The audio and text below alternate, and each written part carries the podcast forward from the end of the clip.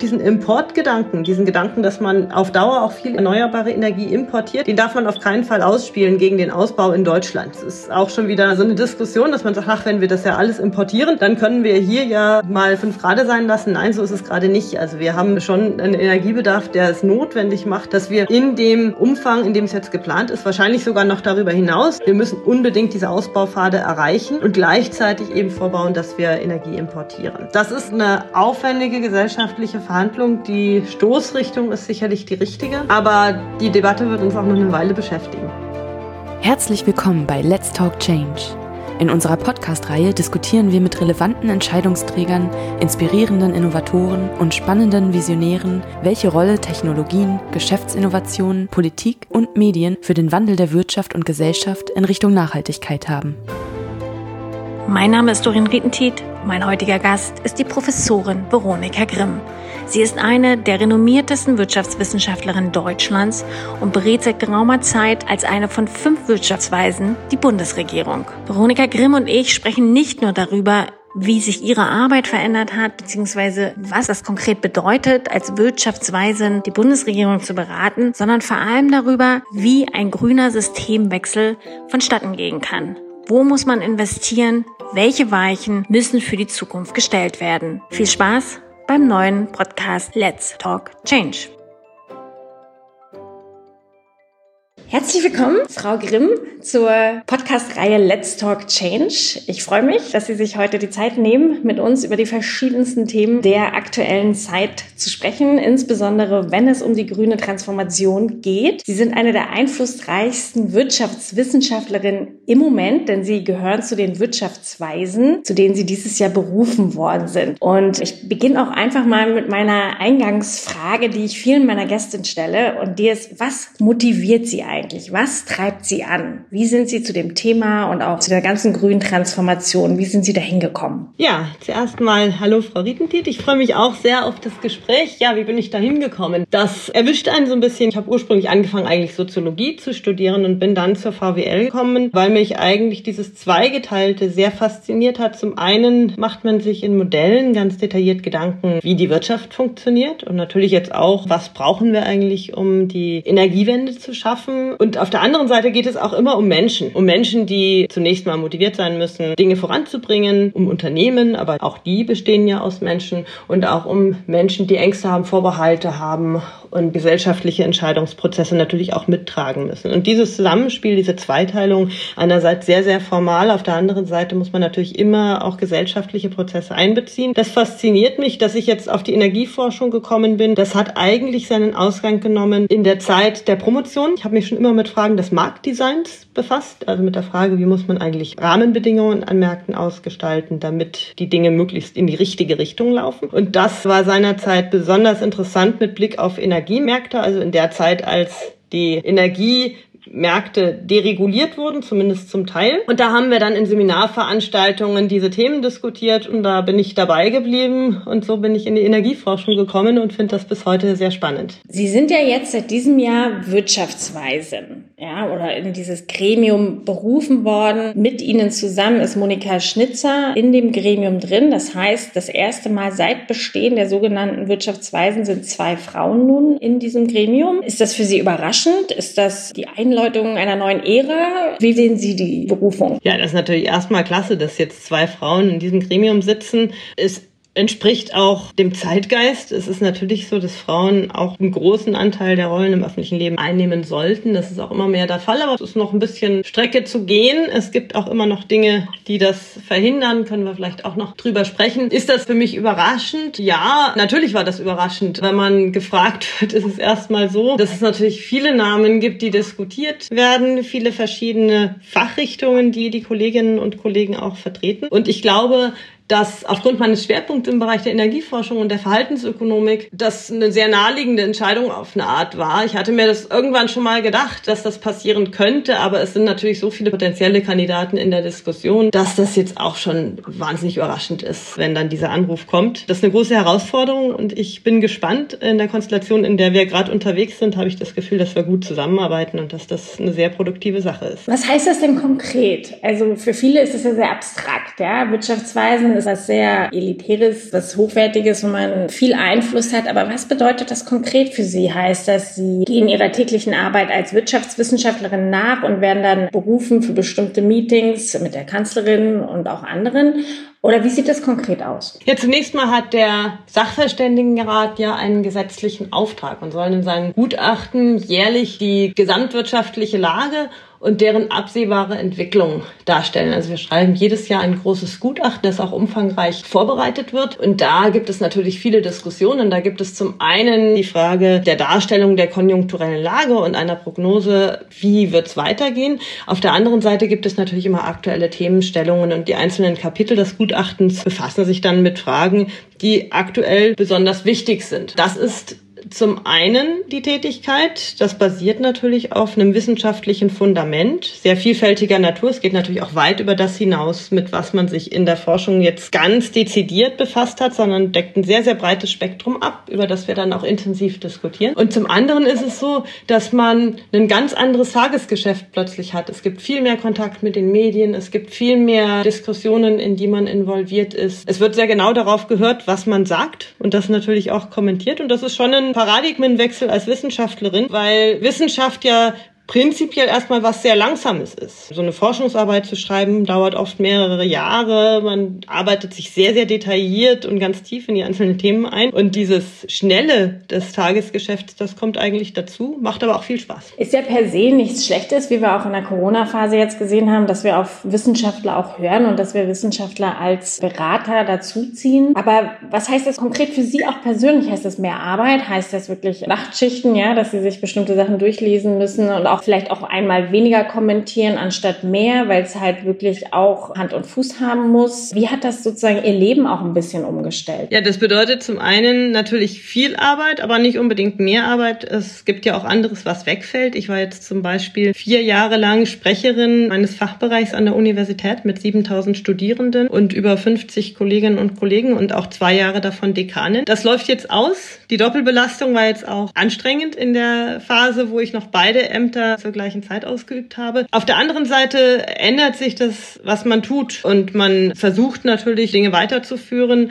aber man versucht auch dann umzusatteln und sich zu überlegen, wie man seine Zeit neu einteilt. Wobei ich sagen muss, abends gearbeitet habe ich schon immer, wenn es sich ergibt, weil das ist natürlich in der Natur der Sache, dass man da immer Fragen hat, die man tagsüber nicht schafft und wo man noch das eine oder andere auf den Abend schiebt. Genau, wenn die Kinder dann im Bett sind. Genau. genau. Aber nochmal kurz auch zu den Inhalten. Sie haben ja gesagt, das ist eine unheimlich große Vielzahl von Themen, mit denen Sie sich da beschäftigen. Wird sich das untereinander aufgeteilt? Also unter den Wirtschaftsweisen, jeder hat ein bestimmtes Thema oder guckt jeder auf jedes Thema drauf? Weil es rangiert ja wahrscheinlich von der Flüchtlingspolitik bis zur Energiewende über ja, eine ganze Reihe an Themen. Ja, natürlich. In der Vorbereitung wird das aufgeteilt, aber am Ende müssen wir alle zusammen dieses Gutachten schreiben. Insofern guckt auch jeder auf jedes Thema drauf. Das ist eine Herausforderung, aber das ist auch im Sinne dieser Sache, dass man aus verschiedenen Perspektiven auch auf die Themen drauf guckt. Das ist ja nicht nur im Sachverständigenrat so, sondern jetzt, wenn man die Corona-Pandemie nimmt, dann sieht man ganz deutlich, dass es total wichtig ist, auch als Wissenschaftler, der eine bestimmte Disziplin vertritt, auch andere Erwägungen, zum Beispiel aus anderen Disziplinen zu berücksichtigen. Wenn Sie jetzt überlegen, dieses Zusammenspiel von Virologie und Epidemiologie in der Corona-Krise und ökonomischen Fragen. Da ist es ganz wichtig, dass man versteht, was die andere Seite jeweils beizutragen hat, das in seine Überlegungen einbezieht, auch miteinander mal spricht und gemeinsam erarbeitet, wo muss es eigentlich hinlaufen. Es gab da auch einige ganz überraschende Entwicklungen. Zum Beispiel hat man ja ursprünglich mal gedacht, es gibt einen Widerspruch zwischen Gesundheitsschutz und ökonomischer, konjunktureller Entwicklung. Das ist eigentlich nicht so. Man sieht jetzt mittlerweile, dass in den Staaten, die es haben laufen lassen, die gar nicht so stark in den Lockdown gegangen sind, die ökonomische Entwicklung gar nicht so viel besser ist. Und das ist deswegen, weil die Leute auch, wenn man den Gesundheitsschutz nicht hochhält, dann einfach Angst bekommen und auch aus den Gründen nicht konsumieren und dann auch die wirtschaftliche Entwicklung leidet. Und so macht man seine Erfahrungen. Und dafür sind diese interdisziplinären Schnittstellen sehr, sehr wichtig, um diese Dinge zu verstehen.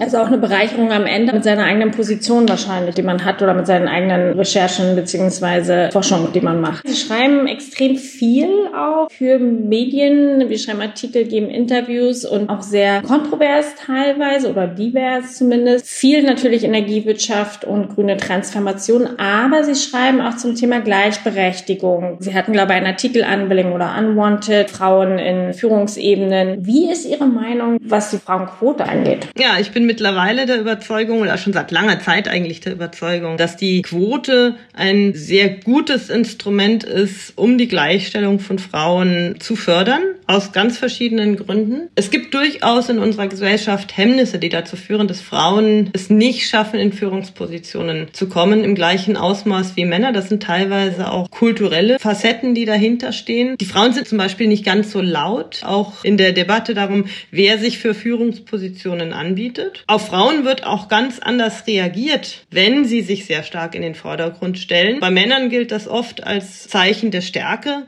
Bei einer Frau wirkt es dann eher so, ah, die ist angespannt, ah, die will es aber wirklich wissen. Man kriegt ein ganz anderes Feedback, wenn man das tut. Das ist eine Facette. Das andere ist auch die Frage, wer wird eigentlich gefördert? Wenn es klar ist, dass sich zu 50 Prozent Frauen in Führungspositionen einstellen muss, dann besteht natürlich auch ein ganz anderes Interesse für diejenigen, die Führungskräfte aufbauen, da auch zu gucken, wer sind denn die weiblichen Führungskräfte, die wir hier fördern könnten. Also es gibt viele Mechanismen, die eigentlich durch eine Quote Quote angeschoben werden könnten, die dazu führen, dass Frauen bessere Chancen haben. Es ist natürlich auch so, dass für Frauen es in der Zeit, wo die Familie gegründet wird, doch eine große Herausforderung ist, Familie und Beruf unter einen Hut zu bekommen. Auch da schlagen Frauen natürlich andere Stimmungen entgegen als Männern. Beim Mann, der kann ja fast noch argumentieren oder aktuell ist es vielleicht nicht mehr ganz so. Aber zu der Zeit, wo ich im Berufsleben vorangegangen bin, ist es eher so gewesen, dass der Mann noch argumentieren konnte, jetzt ist Familie da, jetzt muss ich mich eigentlich noch mehr im Beruf anstrengen, damit es dieser Familie auch gut geht. Und bei Frauen heißt es dann so, ah, wenn man jetzt die Karriere befördert, dann macht man das ja auf Kosten der Familie und auf Kosten der Kinder. Und da sind natürlich viele Mechanismen im Gange, die dazu führen, dass es Frauen schwerer haben. Und die Quote, die setzt schon klare Anreize, auch auf Frauen zu gucken, die tatsächlich Karriere machen wollen und die entsprechend zu fördern und denen auch die Möglichkeit zu geben, das im Rahmen der Möglichkeiten, die sie haben, zu tun. Hm. Ja, also gebe ich Ihnen komplett recht. Und ich sehe da auch noch ein paar andere Hebel, wie zum Beispiel das Ehegattensplitting und auch die Infrastrukturen für die Kinderbetreuung. Ich glaube, da hat man noch einige Hebel, die wir auf jeden Fall verbessern können. Aber wenn wir über die Rolle von Frauen auch in der Wirtschaft und Führungsebenen reden, wie wichtig ist diese Rolle, auch wenn wir über die grüne Transformation nachdenken? Ja, also ich weiß nicht, inwieweit Sie da geforscht haben, beziehungsweise inwieweit da Ihre Position ist. Also ich persönlich bin der Meinung, je mehr Frauen in Führungsebenen sind, umso mehr oder umso schneller bekommen wir sozusagen bestimmte Wenden wie die Energiewende oder auch die Klimawende in den Griff. Ja, da kann man natürlich spekulieren. Ich würde das gar nicht so sehr an Mann oder Frau festmachen, sondern auch fast eher an anderen Kriterien. Ich meine, die Frage ist auch, womit kann ich Karriere machen? Wodurch bin ich erfolgreich? Und wir haben natürlich in vielen Positionen sehr, sehr kurzfristige Anreize. Sei es jetzt in der Politik zum Beispiel die Legislaturperioden, die natürlich aus verschiedenen anderen demokratischen Erwägungen heraus absolut Sinn machen. Aber das bedeutet natürlich, dass ich langfristige Politiken unter Umständen damit bezahle, dass ich dann nicht wiedergewählt werde. Oder in Unternehmen jetzt aktuell, wenn wir uns angucken, was müssen eigentlich für Transformationen initiiert werden, um tatsächlich die Energiewende zu schaffen und auch die Technologien zu entwickeln, die dafür notwendig sind, dann sind das oft Entscheidungen, die in der Amtszeit des jeweiligen Vorstands überhaupt nicht mehr umsatzrelevant werden. Und das ist natürlich auch ein großes Problem, dann diese Entscheidungen zu treffen, die zunächst mal natürlich herbe Einschnitte im Unternehmen implizieren, aber auf Dauer vielleicht dann das Unternehmen auf den besseren Pfad bringen. Da kommen wir auch schon zum Thema. Die Frage ist natürlich, wie kriegt man Unternehmen dazu, dass sie die grüne Transformation von innen ansteuern? Ne? Also am Ende, dass ein Stahlunternehmen sagt, ja, ich setze auf grünen Wasserstoff oder ein großes Logistikunternehmen, ich setze auf Elektromobilität, auf Erneuerbaren basiert. Wie kriegt man das hin, wenn es jetzt nicht regulatorisch beeinflussbar ist? Das kriegt man doch nur über die Führungsebenen hin, indem die selber sagen, jawohl, wir wollen Unternehmen jetzt in eine Richtung steuern, die sozusagen unserer Gesellschaft oder auch dem Gesamtsystem klimatechnisch was nutzen. Ja, ich glaube, wir erleben da im Moment schon einen großen Paradigmenwechsel. Es ist ja so, dass wir in den letzten ein, zwei Jahren auch durch die Klimabewegung, aber auch durch technologische Fortschritte, die wir beobachtet haben, mehr und mehr dahin gekommen sind, dass die Klimaneutralität 2050 wirklich das Ziel sein soll. Und diese Entscheidung, diese politische Entscheidung, die hat auch andere Debatten sehr, sehr klar geklärt. Zum Beispiel ist es so, dass wenn wir klimaneutral werden wollen, dass wir dann nicht nur durch direkte Elektrifizierung tatsächlich die Sektoren Wärme, Mobilität und auch die Industrie weitgehend dekarbonisieren müssen, sondern eben auch den Weg gehen müssen über Wasserstoff und synthetische Energieträger. Also die Idee wäre dann, das, was man nicht elektrifizieren kann, aber was man dekarbonisieren oder defossilisieren muss, das würde man tun, indem man aus erneuerbarem Strom synthetische Kraftstoffe, also Wasserstoff und synthetische Energieträger erzeugt und dann diese nutzt, um verschiedene Bereiche der Industrie und der Wirtschaft zu dekarbonisieren und zu defossilisieren. Und hier erschließen sich unglaubliche Wertschöpfungspotenziale auch für die deutsche Industrie. Insofern wird es, wenn wir diesen Weg tatsächlich konsequent zu Ende gehen, durchaus nicht nur den Energiesektor transformieren, sondern es wird auch eine umfassende industrielle Transformation nach sich ziehen. Und hier stehen wir am Anfang dieser Entwicklung. Hier hat ja auch der Bundeswirtschaftsminister gerade noch mal klare Thesen vorgelegt, wo es langgehen muss, auch klar sich dazu bekannt, dass wir in Richtung Klimaneutralität gehen wollen. Und hier müssen wir jetzt die Rahmenbedingungen so anpassen, dass tatsächlich die Unternehmen auch einen Anreiz haben, diesen Weg mitzugehen, dass es sich also mehr lohnt, wenn man klimaneutrale Geschäftsmodelle vorantreibt, als wenn man bei den fossilen Alternativen noch lange verharrt. Was wären das für Rahmenbedingungen? Sie selber schreiben und reden ja auch viel über die Liberalisierung im Energiemarkt, aber auch natürlich über bestimmte Regulatorien. Wie viel brauchen wir von beiden und was ganz speziell an Rahmenbedingungen, damit wir das Ganze schnell vorantreiben und auch die Ziele schaffen? Ja, wir müssen eigentlich eine Umorientierung schaffen hin zu stärker marktorientierten Instrumenten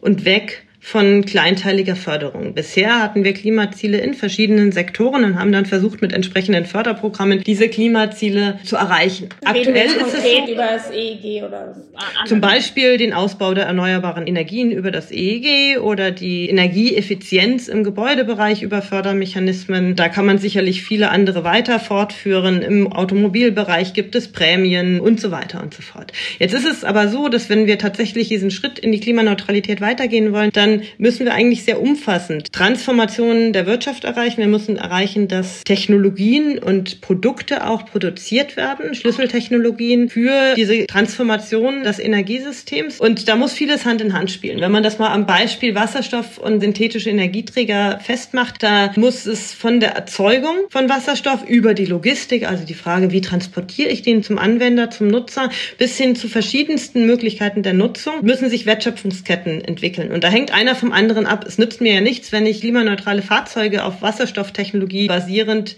anbiete, aber der Wasserstoff kann gar nicht geliefert werden. Ja, also muss die Erzeugung, die Logistik und auch die Anwendung sich gleichzeitig entwickeln. Und wie koordiniert man diese ganzen verschiedenen Wirtschaftszweige entlang der Wertschöpfungskette? Das ist sehr, sehr unwahrscheinlich, dass wir das über kleinteilige Förderungen von einzelnen Geschäftsmodellen schaffen sondern dafür bieten sich tatsächlich marktorientierte Systeme an. Die Idee wäre, dass man sagt, die Abgaben und Umlagen, die ja ursprünglich mal eingeführt wurden, die zum Beispiel den Strompreis sehr stark belasten, die müssten wir abschaffen, weil die die Anreize reduzieren, erneuerbaren Strom tatsächlich zu nutzen, um andere Sektoren zu dekarbonisieren oder defossilisieren. Wir wollen ja mehr und mehr Sektorkopplung betreiben, also wir wollen den Strom nutzen, um Klimaneutralität bei Wärme, bei Mobilität und auch in der Industrie zu erreichen. Also diese Abgaben und Umlagen behindern diese Geschäftsmodelle. Die müssten wir abschaffen. Und gleichzeitig im Gegenzug müssten wir CO2-Emissionen stärker bepreisen. Das bedeutet, auf der einen Seite werden Haushalte und Unternehmen entlastet, indem die Strompreise sinken, weil die staatlich induzierten Abgaben und Umlagen sinken würden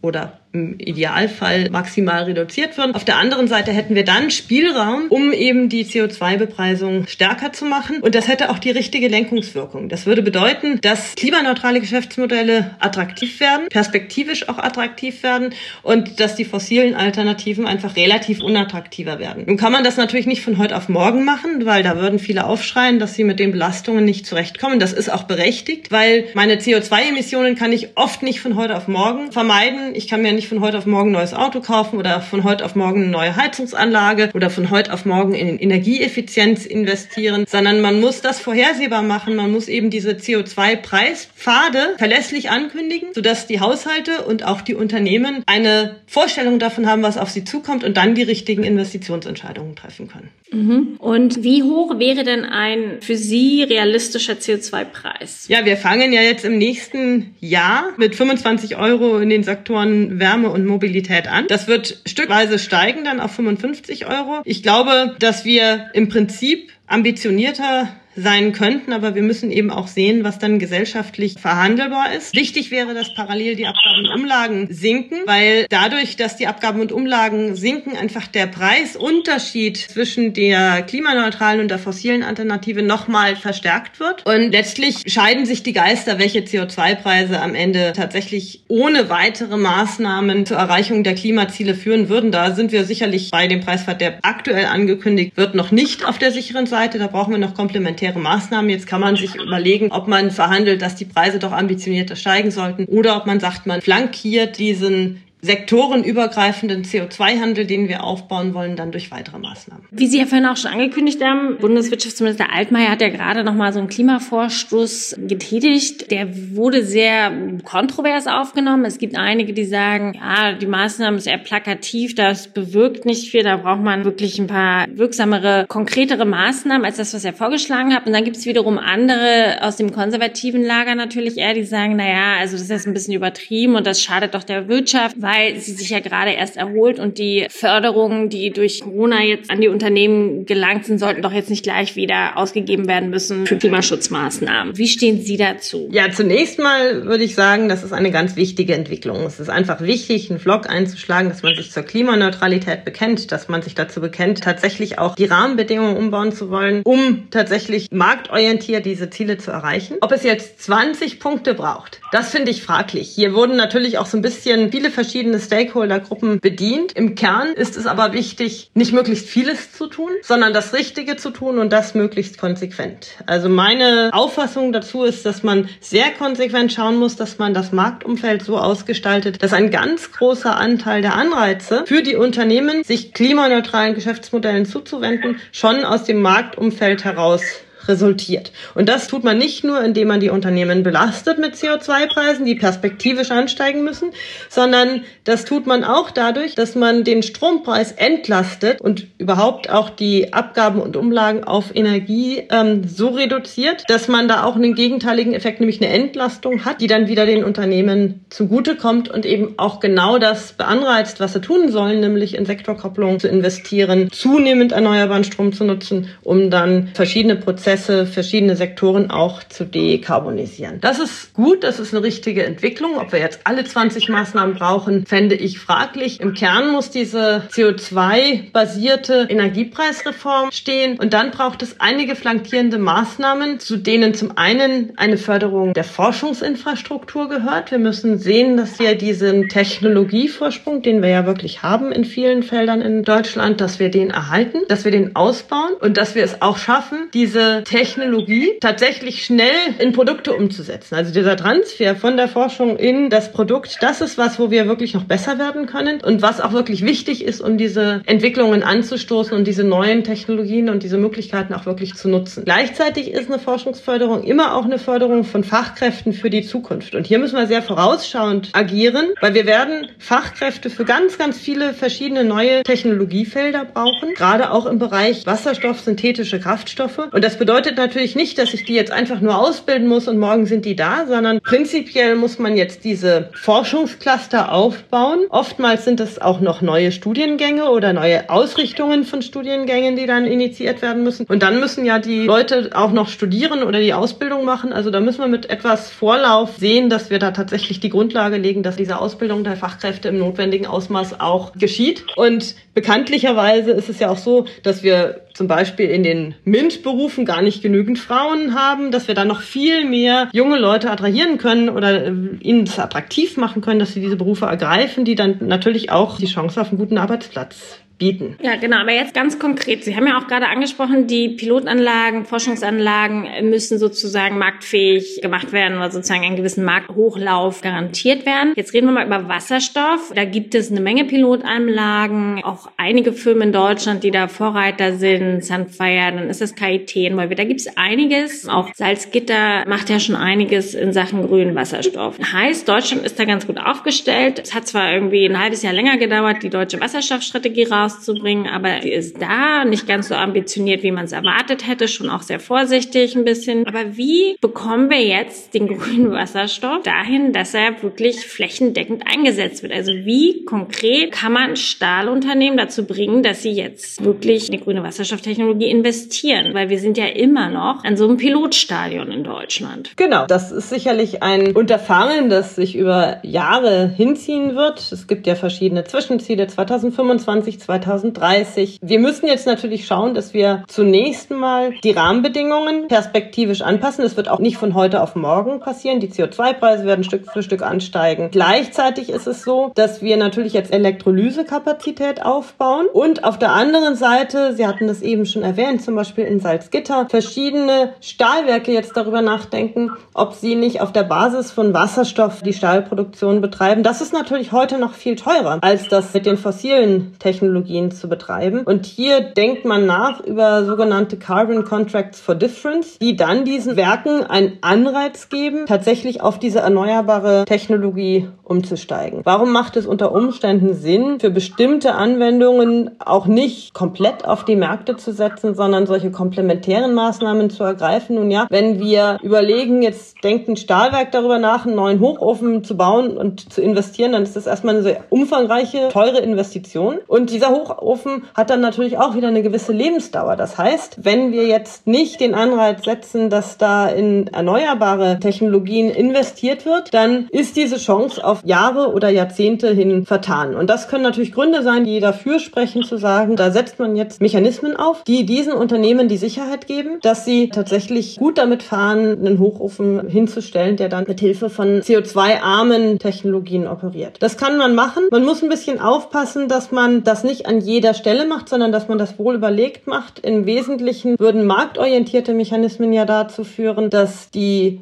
klimaneutralen Technologien dort zuerst eingesetzt werden, wo es am kostengünstigsten ist, also wo auch die Vermeidung von Emissionen am kostengünstigsten ist. Und das ist ja erstmal gut. Wir sollten ja da Fortschritt machen bei auch dem Klimaschutz, wo das relativ günstig zu erreichen ist. Und dann Dinge wie langfristige Investitionsentscheidungen oder auch Infrastrukturfragen, die können durchaus dafür sprechen, dass man komplementär in bestimmten Bereichen schon mal vorbaut, um dann die Transformation zu beschleunigen oder auch einfacher zu machen. Mhm. Und heißt das nicht aber auch ein bisschen Druck von außen? Also sprich, wenn die Abnehmer von Stahl auch sozusagen durch äußeren Druck, durch den Konsumenten am Ende gezwungen werden, dort etwas Druck auf die Stahlunternehmen auszuüben. Also sprich, wenn Automobilindustrie oder Automobilunternehmen sagen, ja, wir wollen eigentlich nur noch grünen Stahl haben, weil unsere Konsumenten wollen wiederum grüne Autos. Also ist nicht auch so in Richtung Endverbraucher, Bürger ein gewisser Hebel da, den man nutzen sollte? Genau, das ist ein anderer Kanal, über den ja auch durchaus diskutiert wird, nämlich eine Quote für grünen Stahl. Auch das würde natürlich dazu führen, dass man den grünen Stahl potenziell profitabel produzieren kann. Das führt nicht unbedingt dazu, dass das in Deutschland geschieht. Das muss man auch sehen. Es kann ja auch sein, dass andere Länder Länder dann den grünen Stahl auch in Wettbewerb zu deutschen Stahlwerken anbieten. Aber das ist eine Alternative. Also das wird sicherlich auch die Diskussion sein. Wollen wir jetzt über Quoten gehen? Wollen wir über Carbon Contracts for Difference gehen? Die Mechanismen werden wahrscheinlich alle, wenn man sie richtig ausgestaltet, dazu führen, dass es diesen Wechsel gibt mit ein bisschen unterschiedlichen Effekten. Ob es jetzt bestimmte Unternehmen betrifft, mit denen man eben diese Carbon Contracts for Difference abstimmt oder ob erstmal die Quote existiert und dann eben frei entschieden werden kann, von welchen Anbietern denn der grüne Stahl kommt. Das ist sicherlich eine Diskussion, wobei ich denke, das sind die Dinge, die sehr klar auf dem Tisch liegen. Das betrifft jetzt die Stahlindustrie, das betrifft zum Beispiel auch den Aufbau von Elektrolysekapazität, aber die sollten nicht darüber hinwegtauschen. Das ganz große Vorhaben, das im Hintergrund stehen muss, ist einfach für alle anderen Akteure, die eben auch extrem wichtig sind, Rahmenbedingungen zu schaffen, unter denen sie attraktiv wirtschaften können. Jetzt haben wir eine Weile über Wasserstoff gesprochen, extrem wichtig und auch ein Hebel für die grüne Transformation. Ich würde ganz gerne nochmal das Thema Elektromobilität aufgreifen. Auch in Hinsicht nicht nur grüner Transformation, aber auch grundsätzlich der deutschen Wirtschaft. Wir hatten ja eine sehr starke, haben sie immer noch, Automobilindustrie. Jetzt sagen auch korrekterweise Bundeswirtschaftsminister Altmaier und andere, naja, wir haben so ein bisschen die Zeit verpasst. Wir waren nicht schnell genug. Wir haben den Klimawandel nicht ernst genug genommen. Trifft das für die Automobilindustrie auch zu? Haben wir zu lange gewartet? Haben wir zu lange anderen den Vortritt gelassen und uns nicht genug und rechtzeitig um die Elektromobilität gekümmert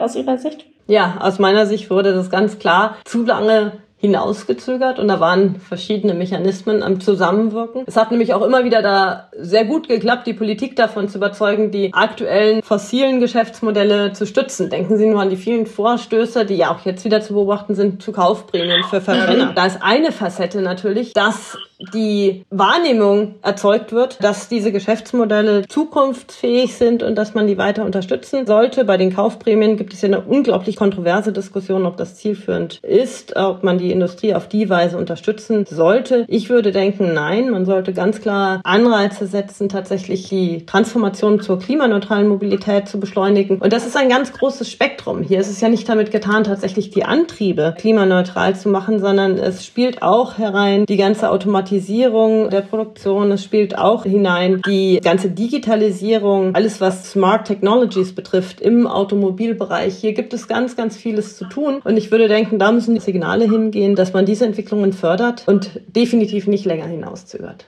Jetzt gibt es ja leider immer wieder, erst heute und gestern vom Verkehrsminister Scheuer immer wieder den Ansatz, ja, wir müssen Verbrenner weiter fördern oder die sollen eine Kaufprämie kriegen. Wie sehen Sie das als Wirtschaftsweise? Das ist doch eigentlich mit der grünen Transformation, die auch Herr Altmaier vorantreiben will, ja überhaupt nicht vereinbar. Ja, ich sehe das extrem kritisch. Also aus ganz, ganz verschiedenen Gründen. Zum einen ist es so, dass für die deutsche Automobilindustrie selbst gar nicht klar ist, wie viel die Kaufprämie dann wirklich hilft. Die deutsche Industrie exportiert einen ganz großen Teil ihrer Fahrzeuge ins Ausland. Dort gibt es keine Kaufprämie. Ein ganz großer Teil der Zulieferer sitzen auch im Ausland. Also auch die Lieferketten sind gar nicht unbedingt so national, dass das punktgenau hilft. Also sehr wenig zielgerichtet wird das Instrument sein. Die Kaufprämie, die in der Vergangenheit beschlossen wurde, also nach der Finanzkrise, da war weit über die Hälfte der Wagen, die damit gekauft wurden, waren keine deutschen Fabrikate. Nun kann es sein, dass man sagt, man möchte den Konkurrenten im Ausland auch helfen. Die sind jetzt gerade in der Corona-Krise auch in Not, aber wieder würde man sagen, das ist kein Instrument, das besonders zielgerichtet ist. Und dann gibt es noch das Argument, naja, da sind jetzt diese Autos, die liegen alle auf Halde, die sind produziert und die müssen jetzt abverkauft werden, aber dann würde man sagen, dann senkt doch die Preise. Es ist ja jedem Unternehmen auch freigestellt, die Preise zu senken, um den Abverkauf der aktuell produzierten Ware zu bewerkstelligen. Und die staatliche Unterstützung sollte dann ganz definitiv in Richtung einer zukunftsorientierten Transformation geschehen. Das würde finanziell die Unternehmen dann auch entlasten und das würde ihnen auch ermöglichen, diese Transformation mitzugehen. Im Bereich der Zulieferer hört man das auch sehr oft, dass da der Druck noch viel stärker ist, tatsächlich sich diesem internationalen Wettbewerb zu stellen und stärker in Richtung der Produktion von Komponenten für die klimaneutrale Mobilität zu gehen. Insofern würde man fast vermuten, dass der Zulieferindustrie ein solches Vorgehen auch sehr stark entgegenkommen würde. Wie viel Elektromobilität brauchen wir für die Transformation? Also wie sehen Sie die Prozente, die in den Raum geschmissen werden? Also bis wann brauchen wir hundertprozentige Elektromobilität? Beziehungsweise ist es auch völlig okay, wenn wir eine Art Zwischenstadion haben, wo es dann Hybride gibt, wo es auch noch mit synthetischen Fuels gearbeitet wird, beziehungsweise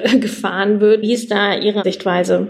Ja, zunächst mal ist es so, dass wir natürlich einen Übergang haben werden. Wir werden den Fahrzeugpark nicht von heute auf morgen tauschen. Das ist etwas, was ganz wichtig ist zu sehen. Es wird ja auch ganz oft kritisiert, dass die aktuellen batterieelektrischen Fahrzeuge ja gar nicht klimaneutral sind, weil der Strom ja aktuell sehr CO2-intensiv noch durch die Braunkohle produziert wird. Aber andererseits muss man ja auch sehen, wenn wir nicht den Fahrzeugpark Stück für Stück austauschen, dann ist es natürlich so, dass wir am Ende, wenn dann der Strom klimaneutral erzeugt wird, auch den Fahrzeug Fahrzeugpark nicht ausgetauscht haben. Also wir müssen Stück für Stück den Fahrzeugpark austauschen, sodass der Stück für Stück mehr das Potenzial hat, tatsächlich klimaneutral zu operieren, wenn die Energieträger, mit denen die Fahrzeuge betrieben werden, klimaneutral sind. Jetzt werden wir dann natürlich verschiedene Entwicklungen erleben und jetzt muss man natürlich aufpassen. Es gibt immer in der Politik sehr stark die Tendenz, sich dann festzulegen. Das wird alles batterieelektrisch. Wichtig ist erstmal, dass es alles klimaneutral wird in der langen Frist. Und dafür sind die CO2-Emissionen, die ich mit den Fahrzeugen emittiere, relevant und nicht die Frage, mit welcher Technologie die betrieben werden.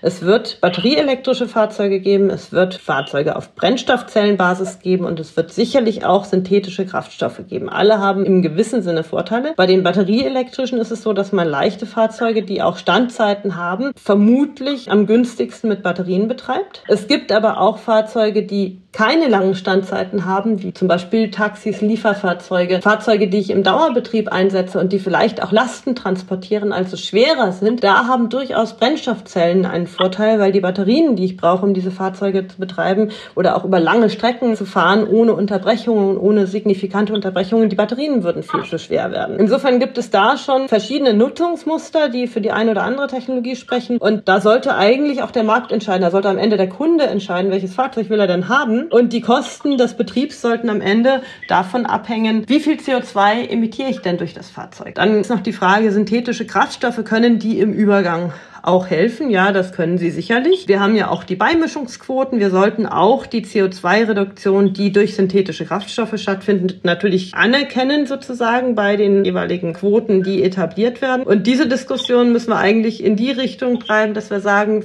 die CO2-Emissionen, die vermindert werden, verhindert werden, die sind relevant und nicht die Technologie. Da ist der Markt viel besser, das zu entscheiden. Da sind die Unternehmen viel besser zu entscheiden, was auf Dauer marktfähig ist. Das ist eigentlich nichts, was der Staat entscheiden sollte. Genau. Also anstatt ständig darüber zu debattieren, ob Batterie oder Wasserstoff, sollten wir einfach machen und uns auf die CO2-Einsparung konzentrieren. Jetzt haben wir, also egal ob Wasserstoff, egal ob Elektromobilität, die Voraussetzung für beides ist der Ausbau erneuerbarer Energien, weil ohne die Einspeisung von sauberen Energien ist weder Wasserstoff noch Elektromobilität in irgendeiner Form klimafördernd. Wie kriegen wir das hin? Wir haben kurz über das EEG gesprochen. Sie sagen ja eher Liberalisierung oder brauchen wir vielleicht auch noch mal eine EEG-Novelle? Was genau brauchen wir, um das wirklich schnell und zügig voranzutreiben? Die Branche klagt in der Zwischenzeit, also die Windbranche Branche zumindest beschwert sich, dass sie nicht unbedingt ausbauen können und dass es Hindernisse gibt. Solar haben wir sowieso kaum noch, die ist kaputt gegangen. Da hatten wir einen Boom in den 2000ern. Irgendwie haben wir es ja nicht ganz so gut hinbekommen in Deutschland. Wie können wir das Kind noch retten? Also wie kriegen wir einen Ausbau hin, der dann auch, wie gesagt, für den grünen Wasserstoff, für die Elektromobilität als Basis dann da ist? Ja, zunächst mal ist es natürlich so, dass wir direkt eine EEG-Novelle gerade diskutieren und auch bekommen werden. Da sind verschiedene Aspekte klar adressiert. Es stockt tatsächlich beim Ausbau der erneuerbaren Energien aus verschiedenen Gründen. Das liegt eigentlich nicht an der Vergütung in erster Linie, sondern das liegt insbesondere an Akzeptanzproblemen. Ganz stark eingebrochen ist der Ausbau bei Wind an Land. Und das liegt an langen Genehmigungsverfahren, daran, dass viel geklagt wird, daran, dass auch viel diesen Klagen stattgegeben wird und dass die Planungsverfahren sehr lange dauern. Das macht macht es natürlich auch unattraktiv, sich in diesen Auktionen zu engagieren und so weiter und so fort. Und hier wird jetzt einiges getan. Es soll darauf geachtet werden, dass die Gemeinden, wo die Windräder dann installiert werden, tatsächlich auch an den Umsätzen beteiligt werden, also an den Erlösen aus der Windenergie beteiligt werden, dass es Bürgerenergieverträge gibt und dass die Genehmigungsverfahren beschleunigt werden. Das ist alles gut. Ich glaube, es ist wichtig, das EEG wieder auf die Schienen zu bringen, sodass der Ausbau zügig stattfindet, dass die Ausbauziele auch erreicht werden und dass die Vergütung durch die Auktionen auch in einem Rahmen bleibt, der tatsächlich durch ein wettbewerbliches Format, nämlich durch die Auktionen dann determiniert werden. Das ist eine Seite der Medaille. Die andere Seite ist natürlich, wenn wir jetzt überlegen, wir wollen in großem Umfang auch in den Bereich Wasserstoff und synthetische Energieträger einsteigen, dann wird ganz klar, dass wir auf Dauer nicht diesen Wasserstoff und die synthetischen Energieträger komplett mit deutschem Strom erzeugen werden, sondern da werden wir auch ganz stark auf den Import angewiesen sein. Also wichtig ist es jetzt zu sehen auch, dass man bisher 72 Prozent Prozent der Primärenergieträger in Deutschland importiert. Und wir werden auf Dauer auch Energieimporteur bleiben. Und wir müssen jetzt schon anfangen vorzubauen, diesen Energieimport umzuswitchen von dem Import von fossilen Energieträgern auf den Import von Wasserstoff und erneuerbaren Energieträgern. Und das ist eine Sache, die europaweit relevant ist, die auch europaweit ganz interessante Kooperationen und Geschäftsmodelle birgt. Auf der anderen Seite ist das aber wirklich auch eine globale Frage. Zum einen mit den Ländern zusammen, aus denen wir aktuell unsere Energie importieren, aus denen werden wir perspektivisch in Zukunft auch erneuerbare Energieträger importieren, zum Beispiel aus der MENA-Region. Aber es gibt auch viele andere Länder in aller Welt, wo Vorzugsregionen für erneuerbare Energien existieren, entweder Wind oder Solar oder Wasserkraft oder Geothermie oder auch Kombinationen dieser verschiedenen erneuerbaren Energien, mit deren Hilfe ich dann im Ausland Wasserstoff erzeugen kann und nach Deutschland transportieren kann. Das ist ja auch ein ganz wichtiger Teil der Wasserstoffstrategie, sehr, sehr frühzeitig jetzt vorzubauen für den Import erneuerbarer Energieträger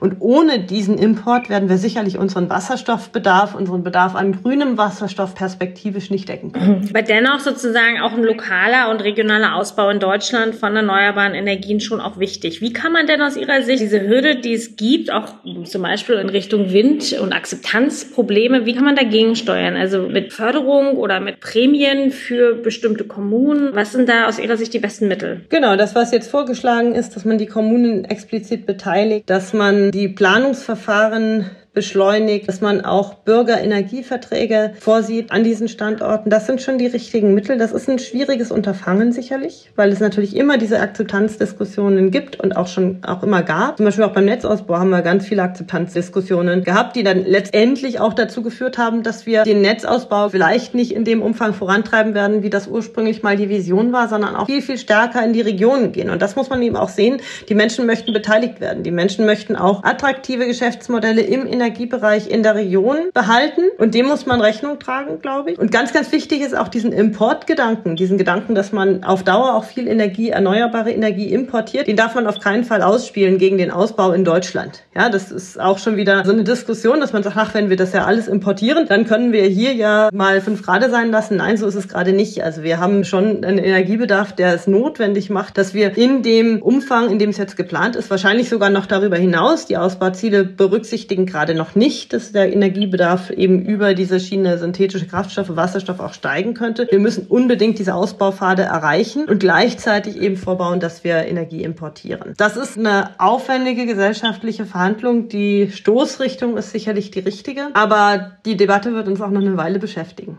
Das heißt, wir brauchen auch die lokalen Energieversorger, die Kommunen an Bord, die wirklich auch Energie aus der Region für die Region fördern bzw. pushen und auch dafür sorgen, dass die Akzeptanz da ist. Was halten Sie denn von Energiekommunen? Also es gibt ja im Moment so einen Trend, also nicht nur Bürgerenergieprojekte, sondern auch Kommunen, die sagen, wir wollen uns komplett selber versorgen und auch nachhaltig versorgen. Beziehungsweise es gibt dann auch Modelle wie von Sonnen zum Beispiel, die Sonnencommunity. Ja, also dass Kommunen sagen, nö, wir wollen das selber machen. Glauben Sie, dass das auch nochmal ein Hebel ist, um die Energiewende auch vor allem regional weiter voranzutreiben? Und inwieweit ist das denn dann aber auch eine Gefahr, meinetwegen für die institutionellen, also für die äh, Stadtwerke und so weiter. Ja, das ist sicherlich was, was die Akzeptanz in der Bevölkerung auch verankert. Und es ist ja nicht so, dass immer nur das Geld, die Euros, die Entscheidungen treiben. Es ist ja auch so, dass sich Menschen mit solchen Modellen identifizieren, dass sie teilhaben an solchen Energiemodellen,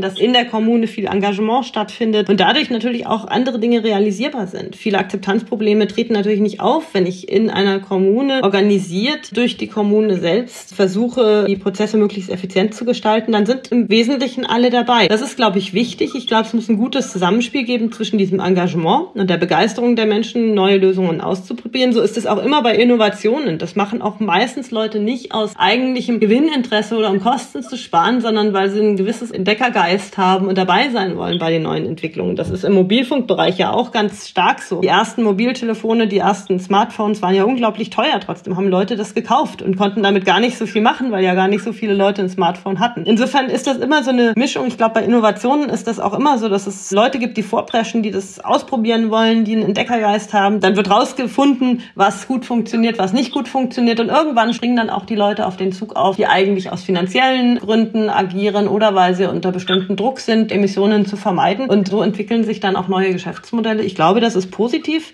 Ich glaube, man muss sehr aufpassen, dass man sich nicht in die Tasche lügt, dass man nicht glaubt, alles muss aus persönlichem Engagement Einzelner geschehen. Die Unternehmen müssen aus sich heraus intrinsisch bestimmte Entwicklungen vorantreiben, sondern man muss eben sehen, dass die Akteure, die tatsächlich in Wirtschaftsprozessen eingebunden sind, die auch vom Aktienmarkt abhängen, dass die natürlich auch ein finanzielles Interesse mitdenken müssen, auch schon im Sinne zum Beispiel ihrer Aktionäre und viele Haushalte natürlich auch nach finanziellen Aspekten entscheiden. Aber dieses Zusammenspiel ist, glaube ich, sehr wichtig. Formt ja auch so eine gesellschaftliche Perspektive auf die Frage Energiewende und auch eine Begeisterung dafür. Mhm. Ich hätte noch ganz, ganz viele weitere Fragen. Das ist ein unheimlich spannendes Gespräch mit Ihnen. Aber ich würde jetzt mal langsam zum Ende kommen mit der Frage auch, wir haben ja gerade so ein bisschen über den Status quo gesprochen. Wo stehen wir mit Pilotanlagen? Wo müssen wir hin, um das Klimaziel auch 2050 zu erreichen? Wie ist so aktuell Ihr Bauchgefühl? Schaffen wir das? Ich bin da ziemlich überzeugt davon, davon, dass wir das schaffen. Der Druck wird steigen. Die junge Generation setzt sich sehr engagiert dafür ein, findet aktuell tatsächlich ein Wechsel statt. Das ist nicht mehr das Anliegen einer Minderheit Klimaschutz, sondern es ist immer mehr so, dass irgendwie der Kern der deutschen Wirtschaft auch sehr stark auf diesen Zug aufspringt und sich Geschäftsmodelle in dem Bereich sucht. Und zwar wirklich die wertschöpfungsstarken Sektoren. Ich bin fest der Überzeugung, dass wir das schaffen. Für mich ist es so, das Wichtige ist, und das ist vielleicht auch für den Abschluss mal gut, diese Perspektive auch nochmal zu erwähnen und aufzuspannen, ist ganz wichtig, dass wir nicht aus den Augen verlieren, dass Klimaschutz ein globales Problem ist, dass wir zunächst mal jetzt auf der europäischen Ebene engagiert angehen, aber wir müssen auch immer sehen, wie ist eigentlich die Position Europas in der Verhandlung um den globalen Klimaschutz. Es ist wichtig, alle Staaten mitzunehmen, Allianzen zu bilden und tatsächlich am Ende auch Staaten auf aller Welt dazu zu bringen, die Emissionen zu vermeiden, weil die europäischen Emissionen an den Weltemissionen nur einen ganz kleinen Anteil haben. Also im Endeffekt schon auch Vorreiter sein in den Technologien und nicht sagen, auch nur die anderen machen es nicht, da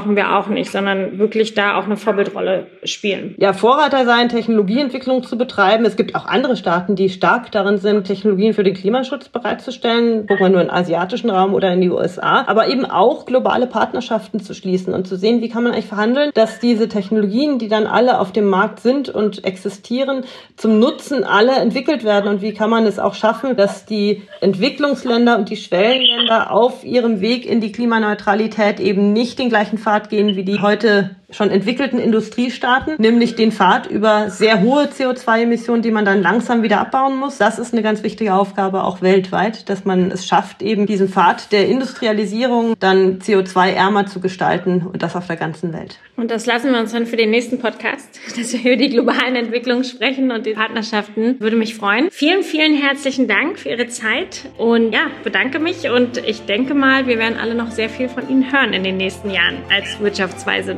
Ja, ich danke Ihnen für die vielen spannenden Fragen. Vielen Dank. Herzlichen Dank fürs Einschalten. Wir hoffen, dass Sie beim nächsten Mal bei Let's Talk Change wieder dabei sind. Dieser Podcast wird realisiert durch DWR ECO, einer internationalen Cleantech-Beratung für Kommunikation, Politikberatung und Geschäftsstrategien.